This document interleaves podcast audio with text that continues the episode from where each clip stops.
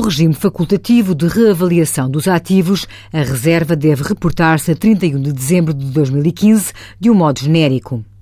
Esta será constituída tomando por base o valor de aquisição ou de produção do item ou o seu valor de reavaliação, caso tenha sido efetuada ao abrigo do anterior diploma legal. Em termos práticos, haverá a aplicação dos coeficientes de desvalorização monetária publicados em 2015 quer ao valor do item, conforme anteriormente referido, quer às depreciações acumuladas, sendo que o valor líquido do elemento reavaliado não pode exercer o seu valor de mercado à data.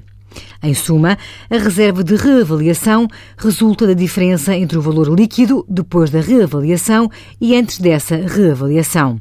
Será este o valor objeto de aplicação da taxa de tributação autónoma especial de 14%.